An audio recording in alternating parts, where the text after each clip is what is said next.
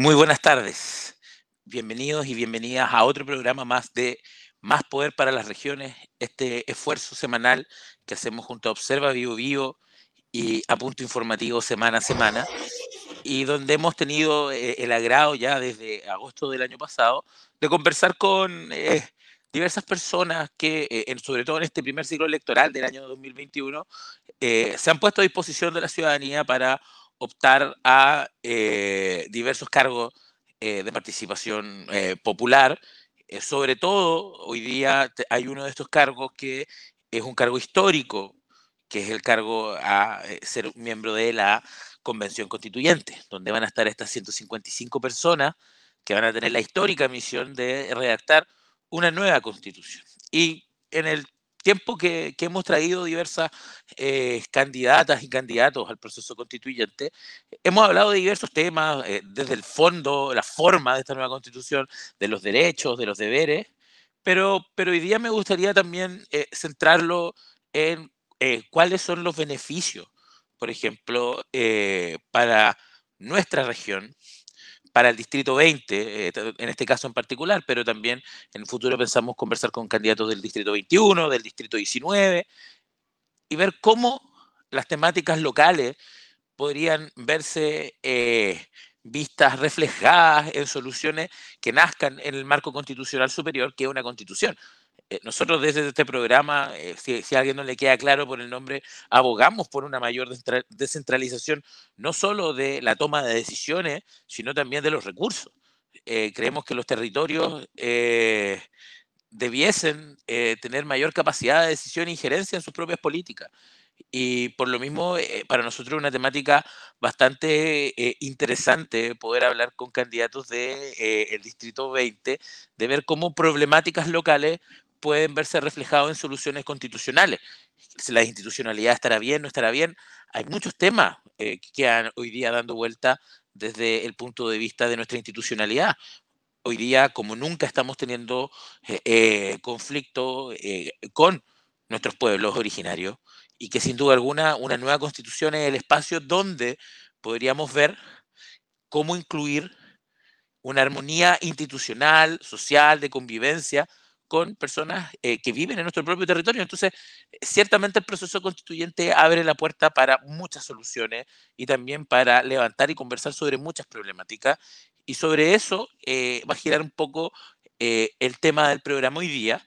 Para eso tenemos a dos grandes invitados, ambos candidatos a, por el Distrito 20 a la Convención Constituyente, pero antes de presentarlo, quisiera también presentar a mi querido panel, eh, la gente que ya es como de la casa con nosotros, quisiera partir con eh, mi colega, amiga personal también, y eh, una tremenda cientista político, gran aporte del programa, siempre un gusto tenerla acá, a doña Javiera Cabezas. Hola Lucas, hola a todos quienes están viendo. Un gusto estar de nuevo con ustedes. Esperamos hacer un programa entretenido y que podamos aprender harto de nuestros candidatos constituyentes. Tenemos dos hoy día, así que se va a venir interesante. Ciertamente que sí, Javiera. También por eso eh, quisiera presentar a eh, el panelista más ácido de, este programa, pero también de los más queridos, a, mi eh, amigo personal con el cual más de alguna vez discrepamos, pero, pero aún así siempre se puede tener un rico debate don Simón Cifuentes. Micrófono. Hola Lucas. Eh, nada, pues entretenido. Hace rato que no estoy, siento que no estoy hace como un mes, pero no, puede ser tanto, pero, siento que ha pasado mucho, mucho rato. Así que contento y, esperando que esta vez con dos invitados la conversación esté todavía más rica de lo que ha sido siempre. Así es, Simón. Esperamos sacar el provecho también a, los dos invitados. Así que, eh, sin más preámbulos, quisiera presentar al primero de ellos. Eh, él es eh, constructor civil, padre de dos hijos, 47 años casado, va por la lista del pueblo, ha sido dirigente, ha trabajado en San Pedro, en Boca Sur, y hoy día se pone hacia la ciudadanía con la intención de ser uno de estos 55, 155 miembros, uno de los siete eh, que van a salir del Distrito 20. Quisiera agradecer por estar con nosotros a don Miguel Erices.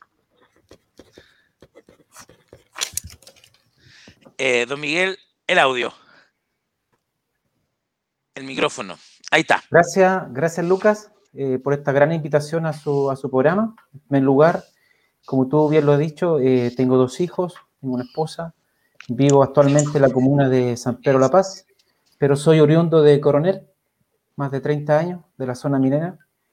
Y bueno, como tú lo dijiste, además soy ingeniero en gestión industrial y técnico en construcción civil. Y bueno, eh, yo estoy acá para poder participar de este conversatorio junto a, María Angélica y poder hacer lo mejor posible, poder contestar todas sus preguntas y poder hacer más ameno la conversación y poder eh, abarcar los temas constitucionales que van a mejorar eh, a las personas, a las personas, que ese debe ser el centro, eh, el eje central de esta nueva constitución.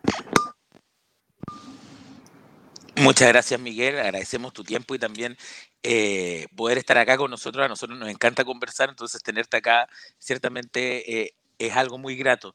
Y también quisiera dejar a una persona, eh, quisiera también saludar a una persona que también tuvo la disposición de compartir hoy día con nosotros, una persona que algo sabe de la región, fue intendente, gobernadora, eh, es una persona que lleva muchos años en el servicio público local y que hoy día también eh, quiere poner toda esa experiencia, todos esos años de servicio público y todo lo que también ella tiene de su carrera, de su profesión, para poder ser una de las personas que nos represente en el Distrito 20 como una de nuestras miembros de la Convención Constituyente. Quisiéramos saludar y agradecer muy gratamente a María Angélica Fuentes por estar con nosotros el día de hoy. Hola Simón, muchas gracias por la invitación. Eh, también saludar a Javiera, a Lucas, a Miguel.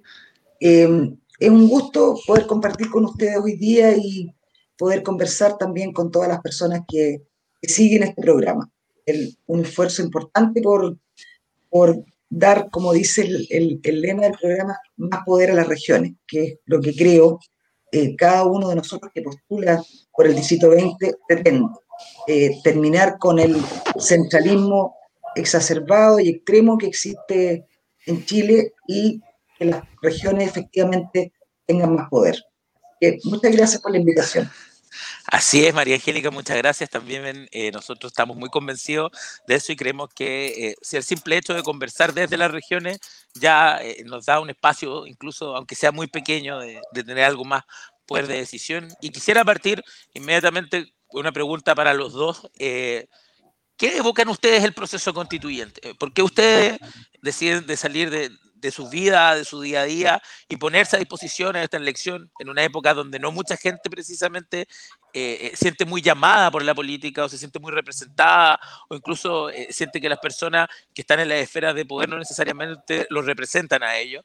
¿Qué los lleva hoy día en un momento sumamente crucial de nuestra historia donde tenemos un proceso histórico a eh, ponerse el short, eh, ponerse la polera y entrar a la cancha. No sé si que María Angélica, después Miguel. Bueno, precisamente, Lucas, por lo que tú dices, es un, proceso histórico.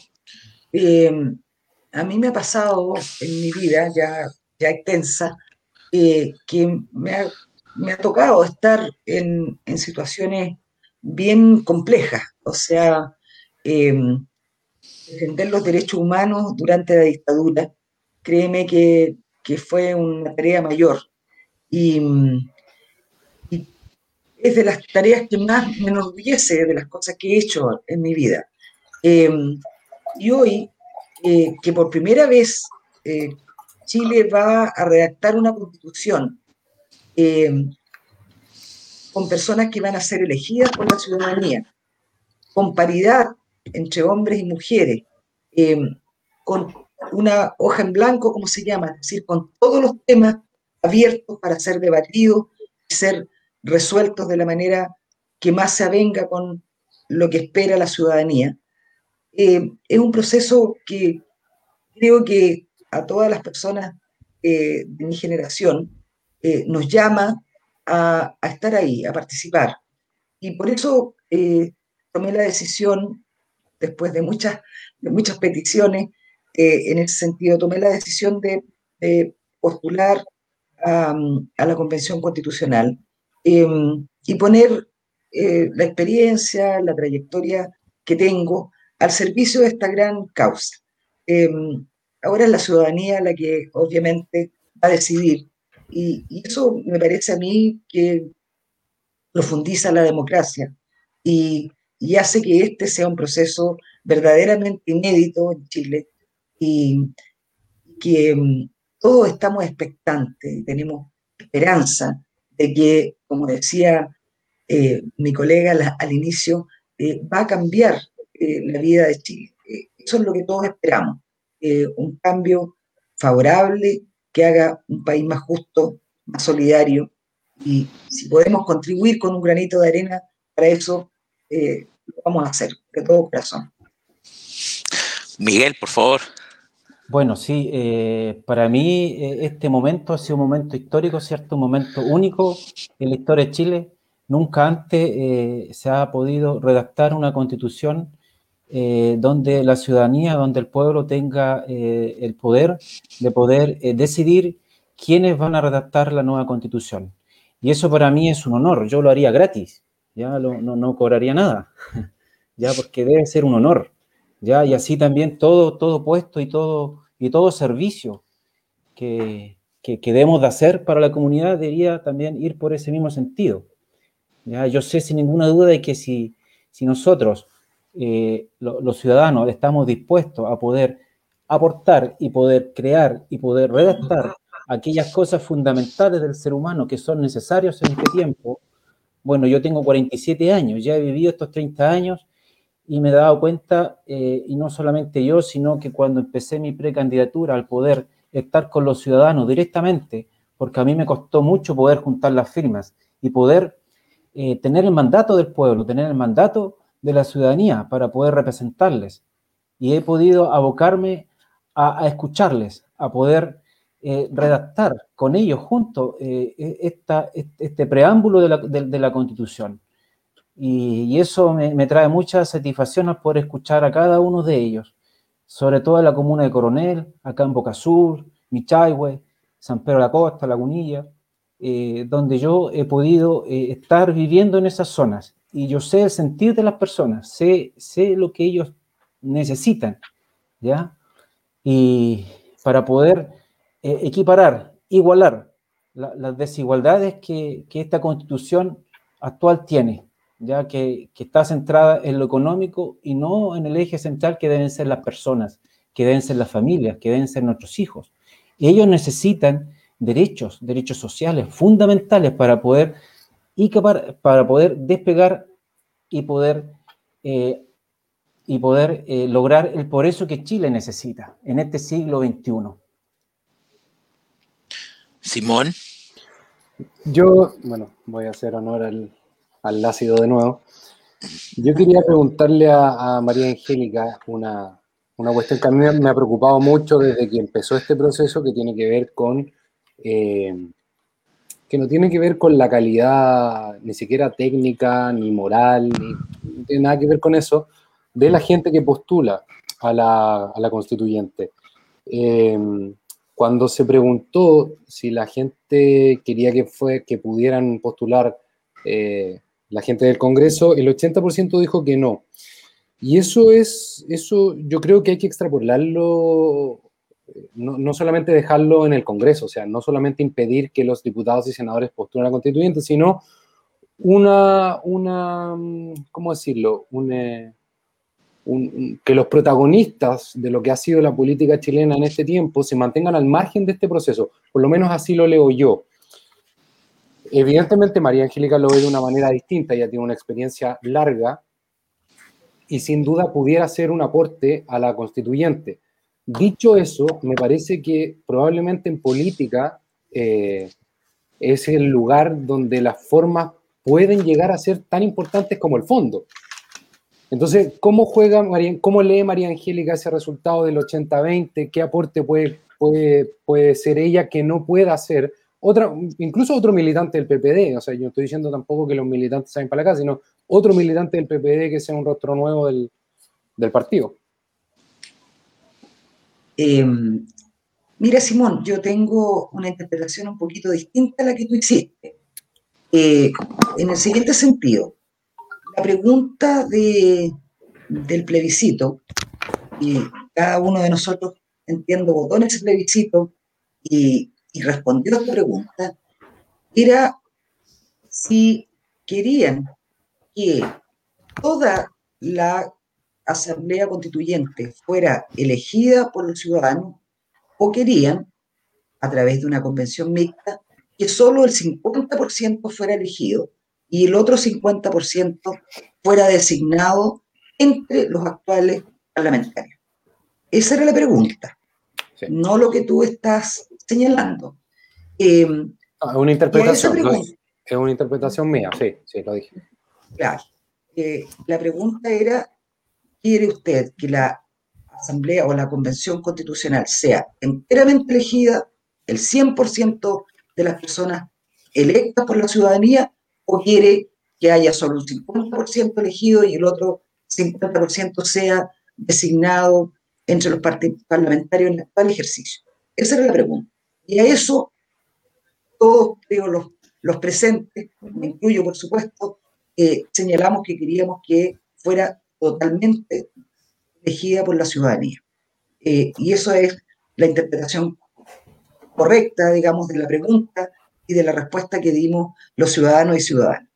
Todos elegidos. Y eso es lo que está ocurriendo hoy. Eh, una cosa distinta es si tienen o no tienen derecho a presentar una candidatura para que la ciudadanía resuelva, eh, personas que eventualmente estuvieron en el Congreso y renunciaron para este efecto, que no es mi caso, por cierto, eh, pero allá, si ellos presentan su candidatura, va a ser eh, los ciudadanos y ciudadanas, el pueblo, como decía Miguel, eh, el que va a resolver si quieren que esta persona esté o no formando parte de la Convención Constitucional. Es decir, la decisión está plenamente en manos de los ciudadanos y cada uno de los que se presenta con sus méritos, con sus luces y sus sombras, eh, se pone a disposición de la ciudadanía para que sea la ciudadanía la que resuelva. Entonces, yo no veo impedimento para que eh, exista entre la diversidad de los candidatos eh, personas que son absolutamente ajenas al mundo de la política, como probablemente en Miguel y, el 50 o, más por ciento de los candidatos del distrito, 21, del distrito 20, y haya personas que hayamos estado participando en política eh, más activamente, eh, como yo y como otras personas que forman parte de alguna de las listas, eh, va a ser la ciudadanía la que democráticamente va a resolver. Porque, insisto, la convención tiene que tener esta diversidad incorporada. No, no, no, no me parece razonable que eh, sea totalmente excluida de la, de la convención constitucional las personas que tienen algún grado de experiencia política, como tampoco me parecería razonable que solo estuviera integrada por personas que tuvieran alguna experiencia política y el, el, pueblo, el ciudadano común y corriente, el que vive los problemas, estuviera totalmente incluido. Me parece que va a tener que haber una adecuada mixtura entre eh, personas que tienen experiencia política, otras que tienen experiencia social, que tienen experiencia en distintos ámbitos, eh, y que ser el pueblo en definitiva el que va a decidir. María Angélica, me quiero colgar un poco de, lo que estabas hablando. Y honestamente mi lectura es más similar a la que tiene Simón, eh, pero no por, no por el tema de, de, de, los eh, políticos que están en ejercicio, sino que creo que el rechazo que manifestó la, la, ciudadanía en las elecciones es a la clase política. La clase política a la cual tú perteneces, ciertamente, por tu trayectoria y por el reconocimiento que la gente tiene en tu candidatura. Eh, pero me quiero colocar un poco de lo que mencionabas al final. Eh, para tomar también a, Miguel en la conversación, eh, considero súper importante que participe gente que no está vinculada a política, que no tiene esta, estos antecedentes en la arena política, esta mala fama también se podría decir, eh, que hay en la política.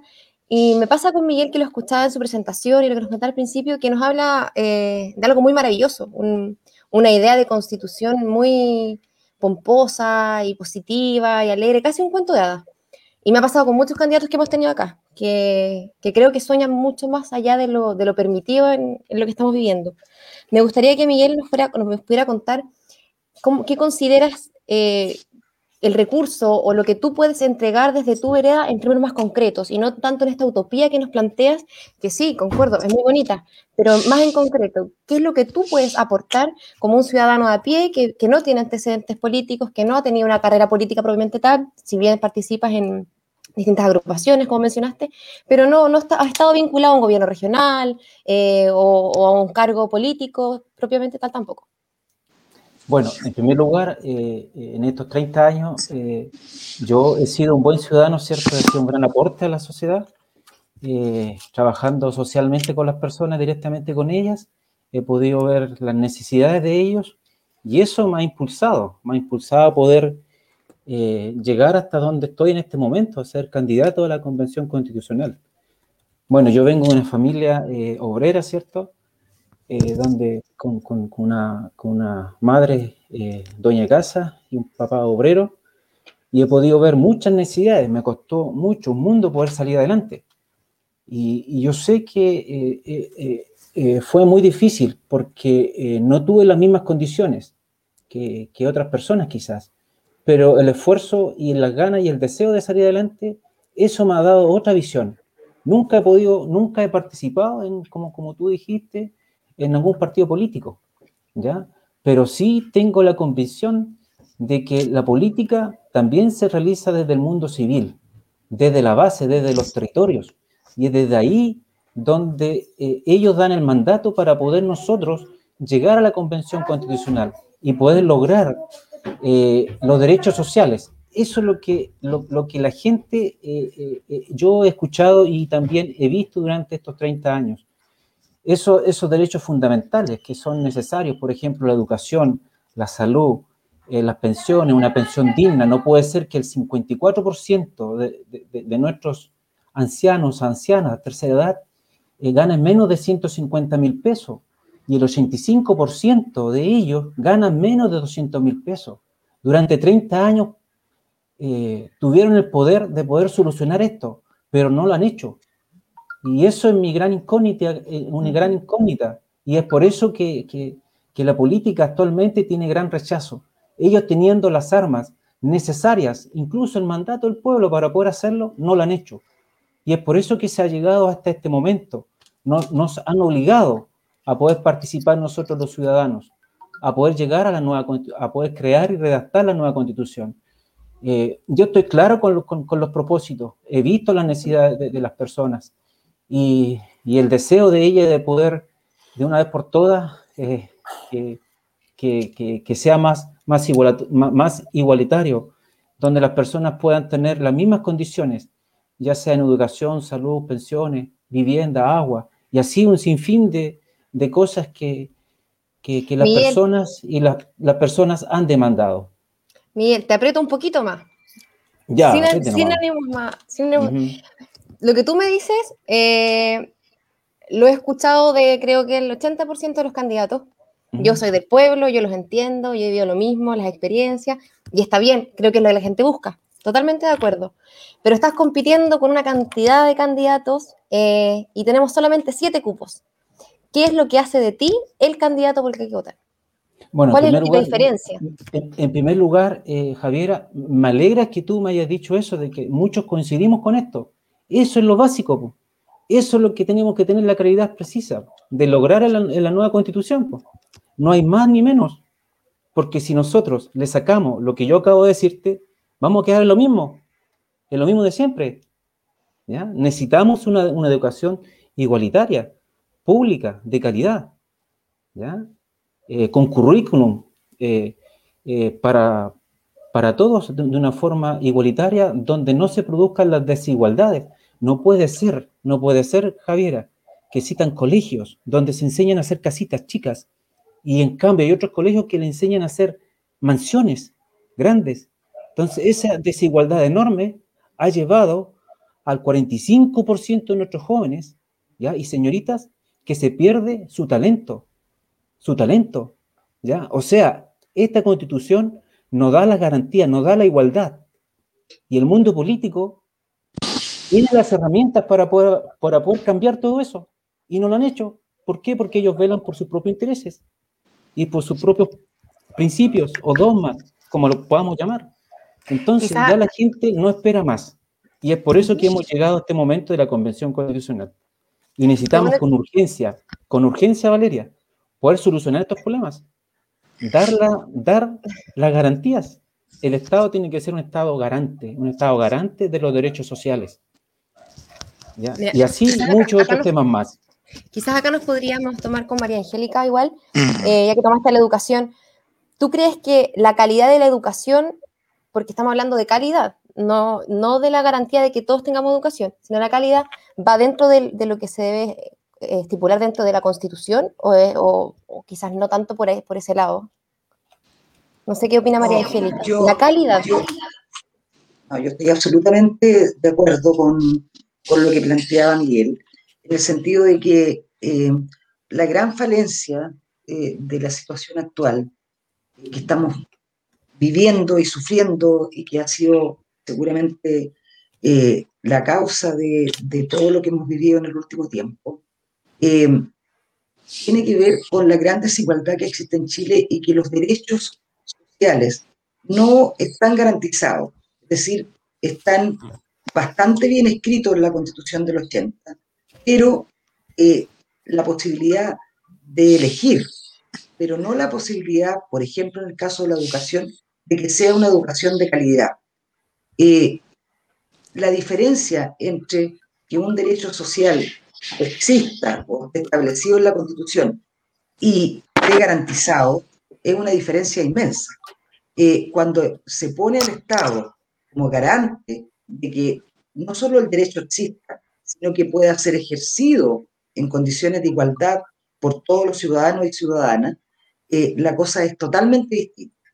Eh, por lo tanto, yo a la pregunta completa, Javiera, creo que efectivamente el tema de la calidad de la educación tiene que estar establecido de alguna forma eh, muy precisa en la Constitución, porque al Estado le corresponde garantizar que el ejercicio de ese derecho se haga en condiciones de igualdad. Eh, y no se ejerce en condiciones de igualdad, como bien señalaba Miguel con su ejemplo, cuando hay una educación para pobres y una educación para ricos, cuando hay, cuando la calidad va a depender del bolsillo eh, de los padres. Y eso hace que el ejercicio de ese derecho no sea igualitario y por lo tanto nos lleva a las desigualdades que hoy día, que hoy día tenemos. Así que, claro concretamente, el tema de la calidad debe estar establecido eh, en la Constitución para que sea un derecho que se pueda ejercer de manera igualitaria por todos los ciudadanos. Si no, eh, seguimos en la misma situación en que estamos hoy día, en este derecho y en otros, que en definitiva son bienes transables en el mercado, con el que hay grupos pequeños que ganan mucho dinero, pero que la inmensa mayoría de los ciudadanos reciben un servicio de mala calidad y no le permite solventar sus necesidades básicas. Eh, María Angélica, Miguel, eh, sí, eh, antes de quisiera un poquito contarles cómo, que ya tenemos algunos chats por ahí, ya ya hay algunas personas que han estado participando y han seguido muy atentamente la conversación. Ya esta primera media hora de conversación tenemos, por ejemplo, a un gran seguidor del, programa, Marco Fuentes, que nos manda saludos. Eh, aquí Cristian Erice, eh, Erice, dice, con fuerza la lista del pueblo, hoy representado por Miguel Erice, independiente 100%. También Hernán eh, te manda muchos saludos, Miguel.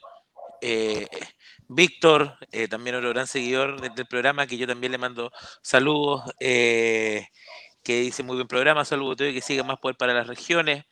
Eh, y, así sucesivamente tenemos mensajes de, apoyo y también de opiniones con respecto a, sobre todo, eh, muy interesante esta lógica de, del clivaje y, que, lo, que lo hemos ido conversando un poco como entre la vieja y la nueva guardia. Eh, hay de, que se habla de, esta vieja eh, lógica de política y, este shock después del, del, del 18 de octubre que debería dar paso a eh, rostros distintos y eso ha eh, llevado bastante bien la, conversación del chat, pero yo quería aquí preguntarle un poco de, eh, ya tenemos, y, fue bastante claro el soberano de nuestro país en que se tenía que abrir una ventana constituyente. 80-20 lo mencionó Simón y, ciertamente hoy día se nos da una oportunidad histórica como país de tener la posibilidad de redactar una constitución eh, en democracia, con participación, con, con algunos eh, estándares eh, como paridad de género, también el tema de asegurarle cupo a los pueblos originarios, que, son bastante deseables en procesos democráticos para lograr una representación importante. Y, ciertamente ustedes, si es que llegasen a, a ganar, van a ser una de las siete personas que va a representar nuestra región junto eh, al distrito 20, perdón, junto con eh, este cupo también que va a venir de los pueblos originarios. Y, yo quisiera saber un poco eh, cómo ustedes van a levantar o van a ver como situaciones que sufren las regiones que no sean necesariamente reflejadas a nivel central eh, pueden ser eh, puestas eh, dentro de una nueva constitución. en nuestro programa lo dice por sí solo, nosotros abogamos por, por mayor descentralización del, del poder. Y, me gustaría partir, bueno, esta pregunta es para ambos, pero me gustaría partir con María Angélica porque tú fuiste gobernadora y también intendenta de la región del Biobío y tuviste que vivir el centralismo en carne propia. Y es, mira, el, el centralismo asfixiante que existe en este país eh, realmente tiene que terminar ya.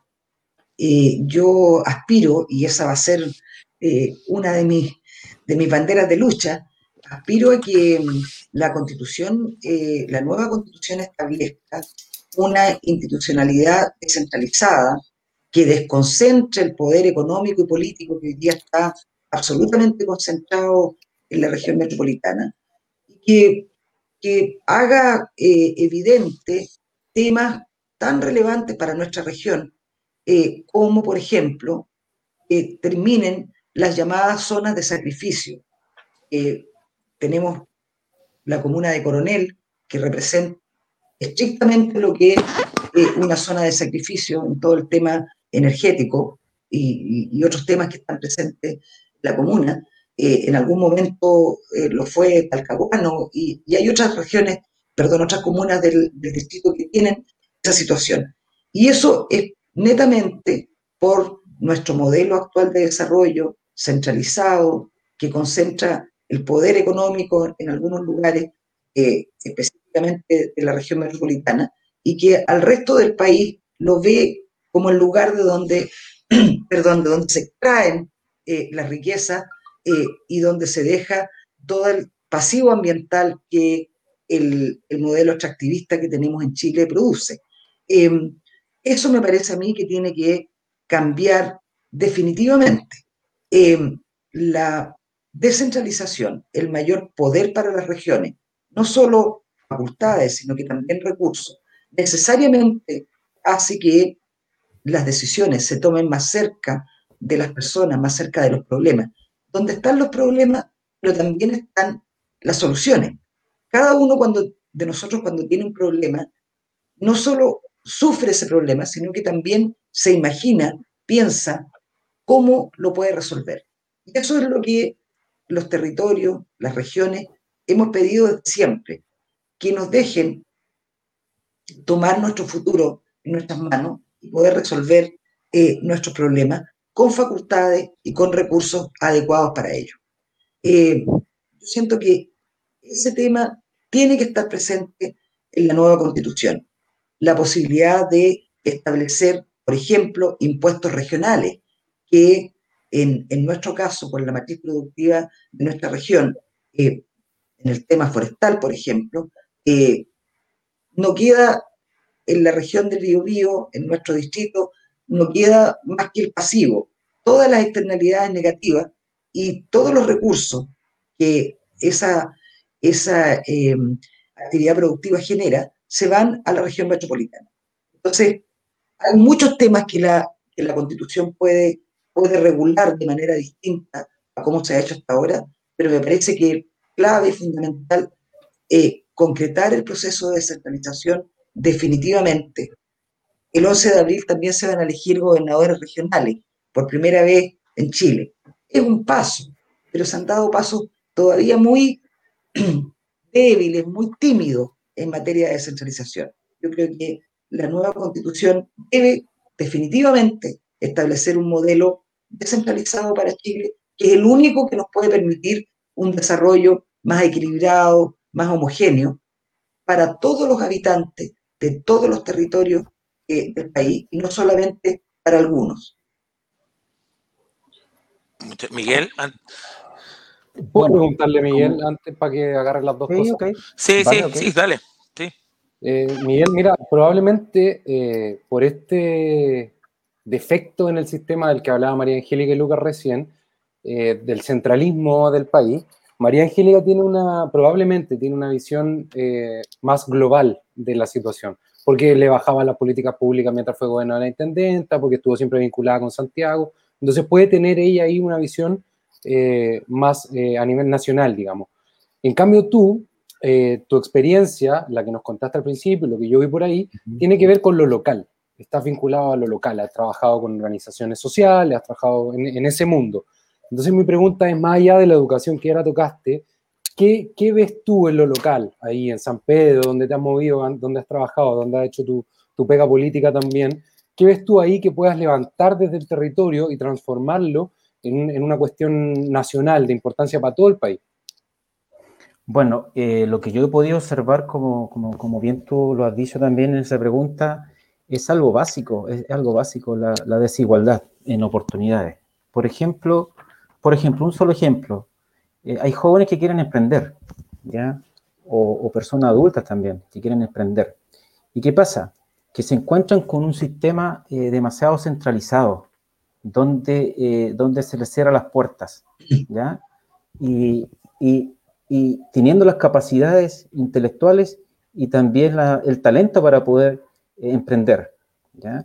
Entonces, en eso no hay libertad, no, no hay libertad económica, no hay libertad de poder emprender, acoger las ideas, eh, eh, no hay un, no hay un, ente que, pueda absorber ese talento de los jóvenes o, de aquellas personas no tan jóvenes que quieran emprender. ¿ya? Eh, y eso he visto mucho, mucho acá en, donde yo vivo, acá en Boca Sur, aquí en Michagua, San Pedro, La Costa, Coronel, donde el talento se ha perdido porque hay mucha burocracia y no, no han llegado los recursos a esas personas. Y, y no hay una política clara en cuanto a eso, ya, que el emprendimiento da el 80% de empleo. Y, es ahí donde nosotros, o, en la nueva constitución, nosotros debemos de fortalecer eso, ¿ya? descentralizarlo totalmente, para que los recursos puedan llegar directamente eh, a las personas, a las personas que quieran emprender. Y ese es un ejemplo práctico que yo te puedo dar, que yo he visto acá eh, donde nosotros vivimos, donde yo vivo.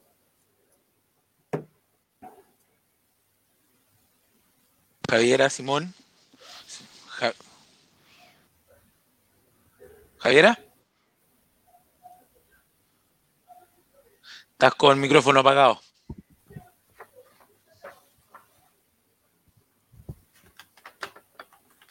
suele pasar que se nos apaga el micrófono para, que no se escuche el sonido ambiente en la casa. Eh, siento que, el chat está, está, está cargado, ¿ah? Tiene, tiene su, ah, mira. fanaticada, Miguel. Sí. pero hay una pregunta ahí que me parece media desentonada para María Angélica. No una pregunta, también es como un, ataque, pero sí quería preguntarle su opinión, porque trabajó en la, en la Defensoría Penal. Entonces hacen una, una, mención a ese tema en, la, en el chat. Su opinión sobre los presos, los presos de la revuelta, entre comillas. Porque usted seguramente tiene una opinión ahí bien, bien técnica, bien fundamentada. No, te entiendo, si con qué... yo creo que, los, jóvenes, los, jóvenes, que están presos por, por, lo que pasó en octubre del 2019, que se mantienen presos hasta hoy, ¿cuál es su opinión con respecto a eso? Efectivamente, eh, hay muchas personas que han estado en, en o que han pasado por procesos penales a propósito de, del estallido social. Y la tarea en todos los casos de la Defensoría Penal Pública y de todos los defensores y defensoras que, que han intervenido en esos procesos es, obtener eh, la libertad más pronta y oportuna de esta persona. Ahora, eh, efectivamente hay eh, muchas personas que todavía se mantienen en, en prisión porque se han extendido más allá de lo razonable sus procesos por causas que son bastante, bastante discutibles y que em, han significado casos que incluso hemos conocido públicamente de personas que han permanecido más de un año en prisión preventiva en, Santiago, por ejemplo, y en definitiva se demostró que eh, la mayoría de estas acusaciones eran errores o más directamente montajes policiales que han eh, significado la privación de libertad por largo tiempo para, para algunas personas. Eh, lo importante aquí es establecer que no se puede sancionar a nadie por sus ideas y por plantear sus reivindicaciones en la calle, porque está el derecho a la libertad de opinión y a manifestarse pacíficamente, y que en el caso de que se le impute algún delito específico a alguien, eh, lo importante es asegurar el debido proceso y que eso sea dentro de los plazos, eh, de plazos razonables. Eso es lo que hoy día se discute porque no se ha cumplido a propósito de la pandemia, a propósito de em, el funcionamiento remoto que están teniendo todo el sistema de justicia o, o, lo tuvo durante el año 2020, que ha extendido los procesos más allá de lo razonable. Abogar porque todos los casos sean em, em, juzgados lo más pronto posible y las personas que eh, tengan que em, pagar alguna, alguna condena, alguna sentencia por algún delito que hubieran cometido, lo tengan claro lo más pronto posible y no estén en eternos procesos y ya llevan en algunos casos más de un año. ¿Cabe, el, concepto, ¿cabe el concepto de, de, prisión política? Es que depende, porque la, las, imputaciones que, las imputaciones que hace la Fiscalía eh, obviamente nunca son por, son por, exacto, son pero por cuando delitos, pero, delitos pero específicos. de montaje, qué sé yo, claro, cabría, pero, cabría el concepto. Exactamente, cuando, cuando se, eh, se establecen casos que en realidad no son tales delitos, sino que corresponden a montajes policiales o, si no queremos pensar mal, errores policiales, en definitiva, esas personas han estado eh, en, gestión preventiva por eh, manifestarse eh, o por tener ideas distintas a las que eh, sustenta el actual gobierno, y eso obviamente podría tener la categoría de acción política. Como, como diría un profesor, respuesta política, políticamente correcta. Eh, me quería agarrar del último comentario también que sale acá, donde habla un poco sobre el sistema, eh, el sistema por el cual se van a elegir los constituyentes. Un sistema que es bastante cruel eh, con los independientes porque les, hace una, una, carrera bastante difícil, cuesta arriba. quería, quiero saber si Miguel conoce el sistema, conoce cómo se hace el conteo de votos, cómo se distribuye y si realmente entiende ¿Cuál es la dinámica bajo la cual están jugando sus cartas? Bueno, eh, eh, Javiera, sí, sí, lo, entendemos muy bien, ya, muy bien. Ya. De hecho, eh, ¿cómo, cómo, cómo, está el, el, el, el, tema en cuanto a los candidatos, cierto? Bueno, recién nosotros el día 10 de diciembre, el 10 de diciembre, se legisló a favor de los independientes. ¿Por qué? Porque antes de esa fecha no se podían formar listas. ¿ya? En cambio, los partidos políticos, ellos pueden ser pastos, sus pastos y pueden eh, formar listas. Y eso era una desigualdad muy enorme, muy enorme. Y recién el 10 de diciembre, en los políticos, eh, donde se sintieron presionados por más de 400 organizaciones sociales independientes, recién legislaron a favor eh, del mundo civil, de aquellos ciudadanos que querían tener la oportunidad de poder llegar a la convención constitucional y poder presentarse como precandidato primero y después como candidatos. ¿Por qué digo precandidato? Porque tuvimos tres semanas para poder juntar las firmas. Y ahí hubo mucha desigualdad. De hecho, hubieron 150, 114 precandidatos en nuestra región, en nuestro distrito. Y solamente logramos formar tres listas. Tres listas con, con 24 candidatos. O sea, eh, gracias a esta desigualdad enorme que hubo, muchos de nuestros precandidatos quedaron afuera. Y eso y eso no cumple, no cumple el artículo número 18 de la Constitución que dice que los partidos políticos y los, los independientes tendrán igual condición, igual condición. Y eso no se cumple más aún. Ahora, eh, ahora que empezó la campaña, ¿cierto? Vamos a tener 0,6 segundos para poder salir al aire. Trabajo, trabajo, trabajo. Y eso, imagínate, yo no alcanzo ni siquiera a levantar la mano. Y esa es otra, y esa es otra injusticia. Es otra injusticia el 40%, el 40% de todos los candidatos somos independientes. Por lo tanto, deberíamos haber tenido el 40% de ese tiempo. ¿ya? Y eso es por qué? Porque las leyes que, que, este mundo político ha creado es para poder ellos tener las oportunidades. Y en cambio nosotros es muy difícil poder superarlo. Porque imagínate, si nosotros no tenemos publicidad, no tenemos los recursos más encima, nosotros como lista, imagínense, nosotros como lista tenemos 125 mil pesos por cada uno. O sea, con eso nosotros no hacemos nada. ¿Ya? Hacemos un par de, de flyers, un par de videos y se fue el dinero. ¿Ya? Entonces, realmente nosotros, ¿qué vamos a hacer? Vamos a dar, vamos a tener que, que utilizar otros recursos. Así como a mí me costó mucho juntar casi más de, de 500 y como lista 4.000 firmas de, de, ciudadanos, ¿ya? Ahora vamos a tener que hacer lo mismo quizás no con las mismas herramientas que, y las desigualdades que, que, gracias a esta constitución y gracias a estas leyes dictadas en estos 30 años eh, no han perjudicado, han perjudicado a la base, a los territorios, a los ciudadanos, que nosotros necesitamos con urgencia poder solucionar muchos problemas. Si la parte política no lo ha hecho durante estos 30 años, nosotros nos han obligado a poder hacerlo ahora. ¿ya? Y eso esa es la gran motivación que nosotros tenemos, el mundo ciudadano, el mundo social, el mundo obrero, ¿ya? Los profesionales también. Y nosotros necesitamos eso, necesitamos esa igualdad de condiciones. Por eso yo he aceptado poder estar acá con ustedes, ¿ya? Porque así me permiten poder quizá eh, tener la oportunidad de que otras personas escuchen esto, ¿ya? Porque muchas personas no saben de esto, no saben de esto, ¿ya? Y el sistema es bien simple, ¿ya? Son siete listas las que van a ver. Las siete listas se dividen, por ejemplo, por 400 mil votos, o sea, una lista más o menos debe tener 60 mil a 57 mil votos para sacar un escaño. ¿Ya? Y eso es lo que nosotros necesitamos. ¿Cuál es la cuenta que hiciste, Miguel? Sí. No, sí, son, son 400 mil votos más o menos, o, personas que van a, van a votar, más o menos, porque la última que hubo en el año 2017, ¿cierto? Fue de 373 mil votantes. Ahora se espera que van a llegar un poquito más, unos 400 mil. Si tú esos 400 mil lo divides por 7, es cierto que son 7 escaños, te da aproximadamente 57 mil votos. Ahora también coincide con el número de listas, que son, cuatro, son 7 listas. Ya si los 400 mil tú lo divides por 7, también llegas también a los mismos 56 mil o 57 mil votos. Y eso es lo que se va a ver. Primero se va a ver por lista, ¿cierto? ¿Cuáles son las listas más votadas?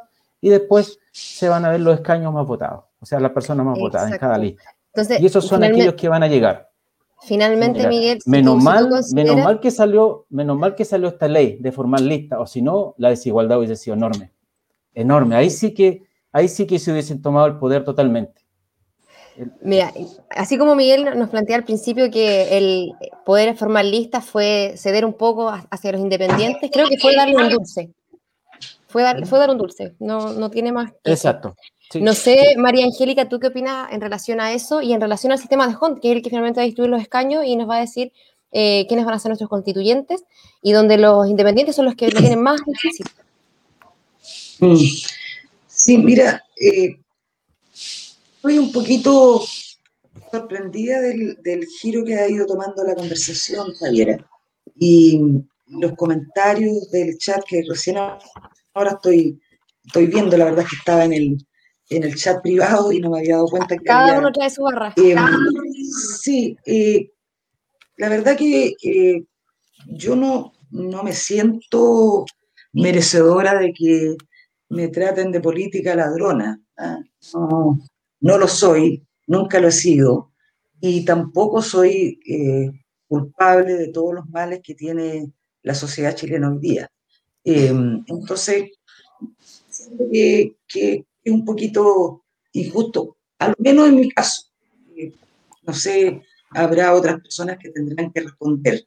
Eh, y yo no siento que tengo prontuario por ser alguien que ha participado en política desde hace muchos años. Eh, más bien me siento orgullosa de lo que he hecho, porque los cargos que he servido es, he hecho eso, servir a la ciudadanía. Entonces, si este es el giro de la conversación, de verdad siento que es muy eh, poco aportante para la, para la gente. yo creo que, y lo creo sinceramente, este proceso eh, es único en Chile. Nunca habíamos tenido la posibilidad de elegir a las personas que van a redactar la Constitución. Nunca los independientes, eh, y yo, discúlpame que diga Miguel, pero no, no creo que es un valor en sí mismo nunca haber participado y, haber sido militante de un partido. No, no, lo no te hace mejor persona a ti o me hace peor persona a mí haber sido militante o ser militante de un partido. Eh, creo que las personas tenemos un valor, tenemos eh, méritos, tenemos aspiraciones, eh, sueños, ganas de aportar, con independencia de que seamos independientes o habrá, hayamos participado en política. Entonces, de verdad que esta distinción y este asunto me, resulta un poquito demasiado ingrato. yo no soy la que tengo que responder por personas que han, han sido corruptas o que se han robado cosas. No soy yo, no soy yo. Sí, eh, totalmente de acuerdo con María Angélica. Los independientes, los independientes, por primera vez van a tener la posibilidad de escribir la constitución. Por primera vez tienen la posibilidad de ir en listas o formar listas, porque antes, tal como se señalaba aquí, eh, y yo nunca estuve de acuerdo con eso, pero así era, que cada independiente era una lista. Entonces, la lucha ahí era totalmente desigual. Y, estoy absolutamente de acuerdo con que así era. En este caso, se ha permitido eh, conformar listas, por lo tanto, ya son ocho candidatos contra ocho candidatos. Y, Miguel señala, se formaron tres listas aquí, no sé si habría eh, a lo mejor posibilidades de haber formado más. Bien, la ciudadanía tiene más posibilidades de eh, elegir y, puede escoger al que él o la que le parezca más, más adecuado. Em, pero las reglas del el tiempo de televisión no, no, las manejo yo tampoco, eso lo ve el CERVEL, yo lamento que sea así eh, y, si hay alguna posibilidad de que eh, en este caso eh, Miguel o los demás independientes tengan más posibilidad y más tiempo, hagamos lo que sea para que aquello ocurra, pero ¿qué, más, podemos hacer ahora? lo que, pasa, la regla Lo que pasa es que esa, es, esa regla se pueden cambiar, María Angélica. Efectivamente es trabajo del CERVEL aplicar las leyes que hay, pero eso se puede modificar a través de una ley. Mm. Entonces, hay diputados PPD y, en lo personal a mí me, importaría que tú hicieras ese hincapié, o sea, que como militante del partido te, te, dieras una posición frente a eso. Porque decir que el, que el CERVEL aplica las leyes, claro, es cierto, pero el CERVEL dijo también que a través del, del Congreso se puede modificar eso para que haya más justicia en el reparto de los tiempos televisivos. No, por cierto, si el partido está llano a eso, eh, eh, y a cualquier disposición que se, que se pueda presentar para que igualar la cancha. Se estuvo disponible para bajar el número de, de, votantes que eh, cada independiente debía reunir para poder presentar su candidatura. Es la mitad de lo que había, lo que se exigía antes. a que pudieran presentarse en lista. Si hay que repartir de, otra manera el, tiempo electoral de manera más equitativa, me parece perfecto. No estoy de acuerdo y el partido va a estar disponible para eso. Yo no soy diputada, así que no, no puedo hacer la ley, pero, pero por supuesto que estamos eh, disponibles para, aquello y me imagino que todos los parlamentarios de nuestro partido lo van a estar. Em, estimados, eh, eh, estimados y estimadas, ya llevamos 55 minutos y ya estamos un poquito antes pasado, pero no quisiera dejar de preguntarles a ambos un poco, darle el espacio para que también contaran en, en, una lógica también propositiva de decir en concreto qué es lo que ustedes aportarían, qué es lo que ustedes eh, eh, van a hacer o, buscan hacer, o el país que les gustaría generar, eh, siendo parte de este proceso constituyente. partamos con Miguel y sigamos con María Angélica. Bueno, sabe que, bueno, esto, lo siento decir, ¿ah? tengo que decirlo porque en complementación a una pregunta que me hicieron, ¿sí o no? eh, quería yo, ¿cierto?, o plasmar en la Constitución, ¿ya?, eh, que he visto yo en mi territorio, ¿ya? Por ejemplo, yo comparto harto con, con, personas de la tercera edad, y ahí sí que hay muchas necesidades, muchas necesidades, y eso sí nosotros tenemos que solucionarlo. Yo creo que ahí podemos coincidir quizás eh, con muchos otros candidatos y muchas otras personas, incluso con María Angélica, ¿ya? Por ejemplo, de que eh, no, no, haya lucro en las pensiones, ¿ya? Que se termine la AFP ya que ese es, un sistema que ya no se puede seguir alimentando más, ni por más recursos que nosotros podamos destinar, ya sea por impuestos, ya sea por alguna otra ley o, subir la carga impositiva a los trabajadores, yo creo que eso ya no da más. ¿ya? De hecho, ¿por qué lo digo? Porque, como lo dije al principio, ya las pensiones son, son indignas y yo lo veo eh, directamente en terreno, ya directamente en terreno.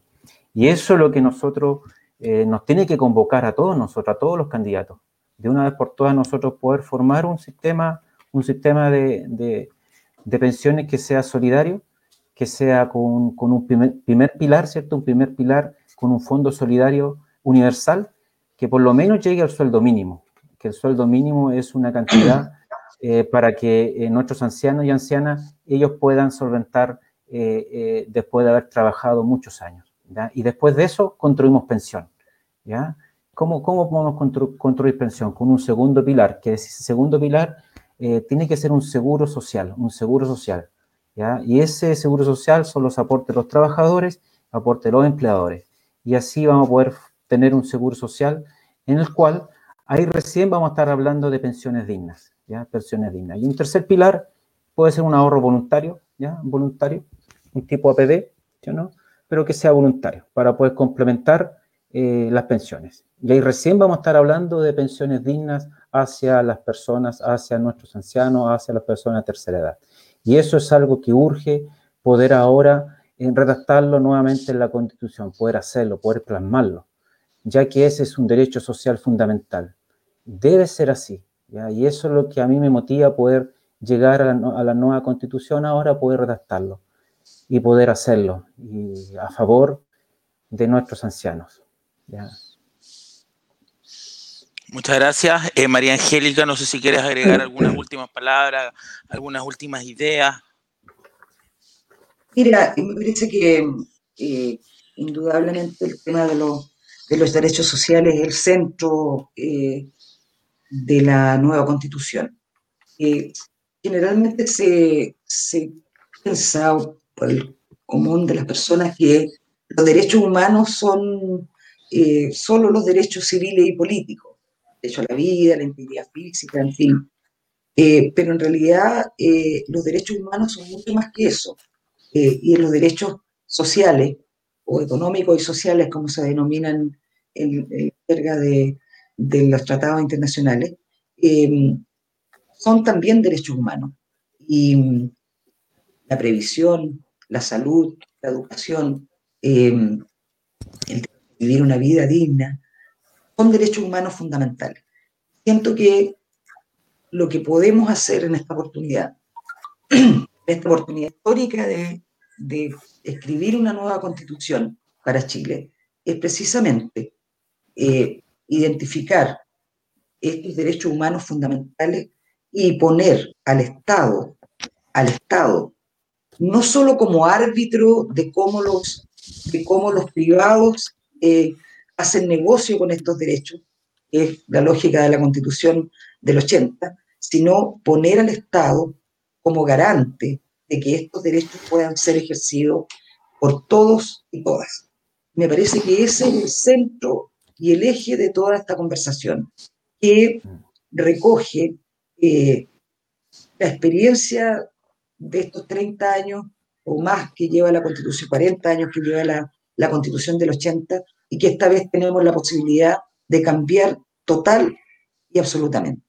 Por lo menos ese es mi intención, ese es mi compromiso y espero eh, ocupar eh, un, uno de los escaños de este, este distrito 20 para luchar por eso. Muchas gracias, María Angélica. Muchas gracias, Miguel. No sé si Javiera o Simón tienen algunas eh, palabras antes de despedir el programa. Sí, a mí me gustaría, eh, bueno, agradecerles a los dos. Eh, quiero desearles el éxito más grande del mundo que puedan obtener en, esta, en estas elecciones. Se nota que ambos lo están haciendo por vocación, porque sienten que tienen las herramientas para generar un cambio, y creo que eso es lo que se agradece, que, la intención esté ahí. Se la van a hacer los ciudadanos, vamos a ser los ciudadanos los que el día de mañana vamos a elegirlos, pero al menos su candidatura se, siente honesta, se siente real, se siente que están conectados con lo que están hablando, con lo que están diciendo y que no son solamente palabras para quedar bien. Eh, a María Angélica, en relación a lo que dijo delante, el chat no lo podemos controlar, eh, es, la barra de Miguel que está brava. En ningún caso quisimos hacer la segregación de, de ser político o no. Eh, desde mi punto de vista, los políticos son totalmente necesarios, son eh, los políticos y los partidos políticos son necesarios para, para el desarrollo de, de una buena democracia.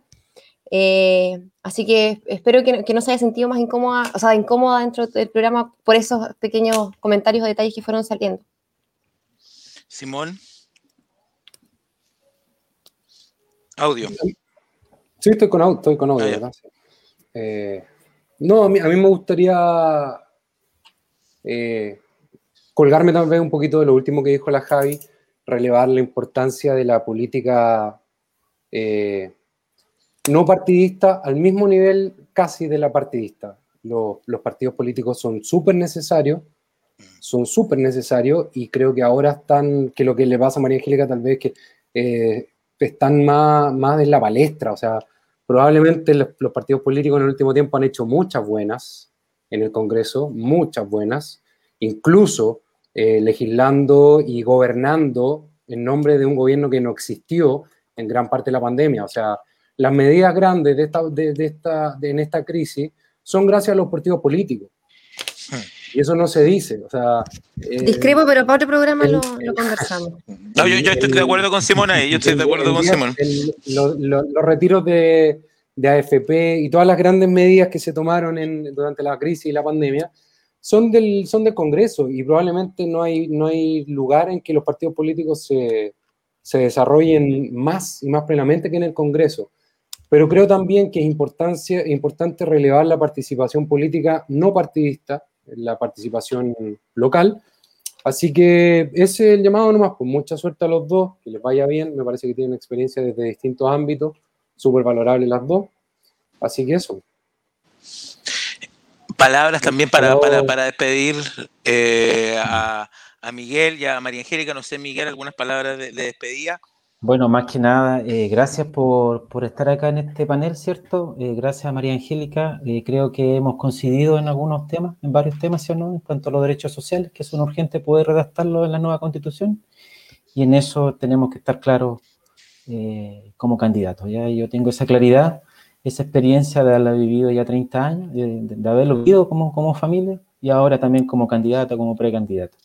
Y más que nada hacer un llamado, sino a la comunidad, a los ciudadanos, a los territorios, a que ellos puedan votar a conciencia, que voten informados, que ellos puedan leer nuestras propuestas, que ellos puedan entender y nuestra misión es poder ir y ser honestos y ocupar las herramientas honestamente que, que tenemos, este pequeño mandato que tenemos provisorio ahora de ser candidatos y poder simplemente eh, llegar al corazón de las personas, llegar al sentimiento de ellas y ser muy honestos con ellos, ¿ya?